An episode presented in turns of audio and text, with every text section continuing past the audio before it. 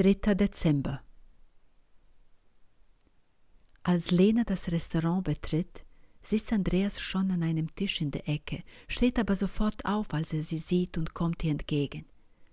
Er nimmt ihre Hand und küsst sie. Danke für die Einladung, sagt sie leise, aber Andreas legt ihr einen Finger auf den Mund und sagt keine Worte. Es ist ein romantisches, lichtgedämmtes Restaurant, nicht so eines, in das sie normalerweise gehen. Alles ist anders hier. Die Leute an den Tischen sind mit sich selbst beschäftigt, die Musik ist jazzig, bluesig sogar und weckt den Wunsch nach Berührung. Andreas hält ihre Hand, spielt mit ihren Fingern und bestellt für sie beide. Lena ist mit allem einverstanden, lebenslänglich überrascht.